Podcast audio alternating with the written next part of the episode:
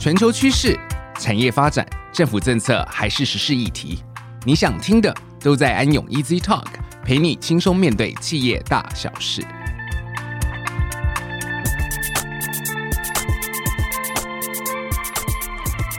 嗨，各位听众，大家好，欢迎收听今天的安永 Easy Talk，我是安永联合会计事务所税务服务部职业会计师孙孝文 Jimmy。那今天我们邀请到安永越南的曹耀文总监 Owen 来跟大家聊一聊越南最近很热门的一个话题，就是有关于个人资料的保护。那我们先请 Owen 跟大家打声招呼吧。各位听众，大家好，我是 EY 越南中文服务平台曹耀文 Owen。好久没跟大家一起坐下来聊一聊，我们今天要来跟各位听众聊一聊，大家应该是蛮烦恼的经验哦，就是我相信，无论是在越南还其他国家，大家在生活当中或多或少曾经遇到过个人的讯息被贩卖的经验。例如，你每天会接到各式各样琳琅满目的推销电话，或者是诈骗电话，你的个人讯息已经不再是个人秘密了，真的很困扰。不过好在越南个人资料保护法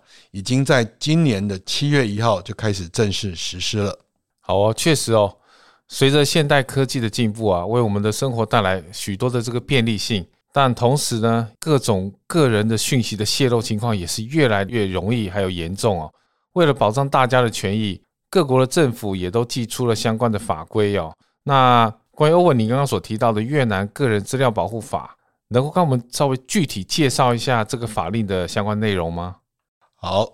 首先，这个收集个人资料的行为呢，就务必啊要依据越南现在的这个法令来进行。资料主体他有义务，他要知道自己个人讯息会用在什么目的，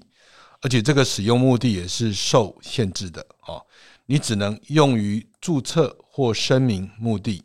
那在收集个人资料时，也要注意到适当跟准确性哦。该法令它规定，你只能收集跟你使用目的范围内相关的资料。若需要任何补充或更新，也需要跟处理的目的相关。另外，同时也要确保这些资料受到保护保密措施的约束，不允许出售个人讯息。啊，无论是任何形式。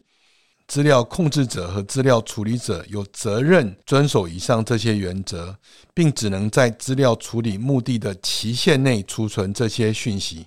我举个例子来讲好了哈，我们经常会听到说，诶，哪个电脑资讯公司它可以卖给你一套资料，里面有联络人、有 email、有电话、有手机号码。其实这个东西其实是在越南这新的法令之下都是非法哦。所以，确实，您刚刚说的，就是我们一般所了解的个人讯息，就包括了姓名啊、住址啊、电话、职业等等。可是，除了这些以外，是不是还有一些其他的讯息应该要受到这个法令的保护啊？嗯，受这个法令保护的讯息范围比基民刚刚所上面所提到的基本个人资讯外更广哦。所谓的个人资料，是指在电子平台上与特定个人相关联，或有助于识别特定个人的符号。字母、数位、图像、声音等形式的资讯。好，那简单来讲，基民，我们把资料分成两类，一个叫做个人基本资料，就是基民你刚所说提到的一些；另外还有像个人的照片、身份证字号、护照号码、驾驶执照、个人税号等等，加上你的婚姻状况，还有家庭关系的讯息，也包括这个范围之内。另外。还有一个就是比较敏感的资料，就是那一些有关政治、宗教的观点，你的病历中所记录的健康状况，你的性取向等等。那我们经常在越南跟台湾，或者是这种母子公司之间，你要把员工的资料、薪水、待遇等等，你要传回母公司，这些就是涵盖在里面的内容。这样听起来，受到保护的讯息真的还蛮广的哦。那呃，你刚刚其实也有提到资料的控制者，还有资料的处理者这两个内容，这我也有一点有听没有懂哦。那可以再帮我们再说明一下这两个的概念吗？好，资料控制者跟资料处理者可以是实体、组织或者是个人哦。我们讲这个资料的控制者，他有权决定资料的处理的目的跟方式，而资料的处理者是可以透过与控制者签订合约或协议，代表这个控制者，他可以处理相关的讯息。那另外，受监管主体群体不仅是这两者，还有资料控制者兼处理者，这是可以共同决定处理资料目的跟方式，并且直接处理这些资料。那最后，我们再提一个，就是所谓的第三方授权处理这些资料。这就是第三方，它就不包括资料主体或任何刚刚提到的这些人哦。举个例子来讲哈，比如说你要把员工送到体检或体检单位送资料给你，第三方就是所谓的医院哦，这些也都是受到你资料的保护范围之内。好的，那我这边就简单总结一下，这个我们的受监管主体的群组一共分成四大类啊，包括刚刚提到的资料的控制者、处理者。控制者兼处理者，以及你刚刚最后举例的第三方啊，那想必大家比较关心的点就是说，那如果违反了这个法令，会面临什么样子的一个罚则呢？好，这是个很好的问题哈。这个需要根据违法行为的类型和严重程度来采取不同的处罚方式。最基本的就是金钱处罚，他们会根据违法的严重程度来决定这个金额是多少。违法公司可被处以基本罚款金额的二到五倍，严重的话，甚至可以处以最近一个财政年度总收入的三 percent 到五 percent 的罚款。此外，也会有其他处罚方式，比如撤销处理个人资料业务的这个许可证，使用权一到三个月。那当然，那些违法的证物跟工具也会被没收，而那些透过违法行为所获得的非法利润。也必须归还提交给政府，有些时候还需要在大众媒体上公开道歉。这些行政处罚从十二月一号起开始生效。哇，看起来这处罚还蛮重的耶！诶，那你刚刚提到，就是说，当然这个法令七月一号已经实施，那也提到真正的行政处罚是十二月一号才会生效。那在这个期间，那我们台商该如何开始营运呢？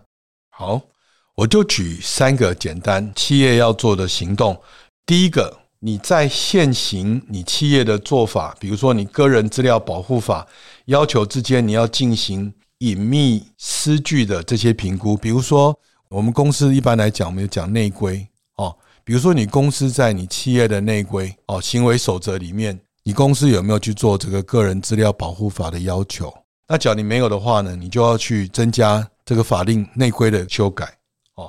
再一点，比如说你这个审查现有的同意书，你员工他在参加你公司的组织的时候，有所谓的员工要签订的工作契约，你工作契约里面你有没有提到说你要使用员工的相关资料以及用途？那再一点就是你公司有没有一个管理措施跟一个技术的措施？比如说越南政府有新的一些政府组织在管理这个领域的那。你有没有定期要提供相关的表格，让政府能够知道你这些资料的如何处理？哦，那我刚刚这三个例子就是蛮实际的，企业就会去用到。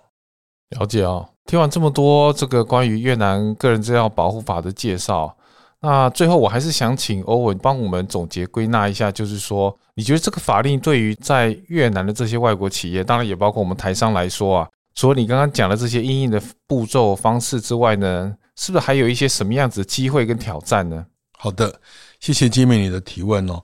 因为个人资料法其实对台商或者在台湾的这些企业都已经有概念，但是对多半的企业在越南的企业，这些员工本来没有这些概念哦。所以呢，我们应该这样子说哈，我觉得在得到客户的资料之后呢，你企业呢，你需要做好资料管理跟处理这一步，比如说你自己内部要做一个 assessment，就说你到底你需要哪一些改变。假如你不知道这个 assessment，当然你就可以找第三方来协助你。哦，那客户有义务要知道自己的资料将会用在什么目的、什么方式进行，而企业务必将这些资料在限定有效时间内用于正当的目的。哦，如果资料主体发现他们的讯息被出售，或违法使用，他们完全可以对企业提起诉讼。那企业将失去公众的信任，以及他们跟合作伙伴的信誉。这点对企业的品牌跟声誉肯定会造成一定的影响，对于财务收入或其他方面也会造成很大的损失。刚有提到哦，有这些法则。话说回来，现在很多企业缺乏具有资料隐私专业技能的资源，跟无法确定资料处理的流动的流程。哦，面对这些挑战，建议企业可以咨询专业的法律顾问团队，依法律的规定，从理解、评估、设计跟实施四个阶段来进行，包括合规、风险管理、有关信息技术跟业务流程等等。哦，这是以上的建议。好的哦，那感谢欧文今天的精彩分享哦。希望在不久的将来，我们就不要再接到很多的推销电话或者是诈骗电话了。那我们的个人资料应该也会受到绝对的保护哦。那以上就是我们今天的分享，感谢大家的收听，安永 Easy Talk，我们下次再见喽，拜拜，拜拜。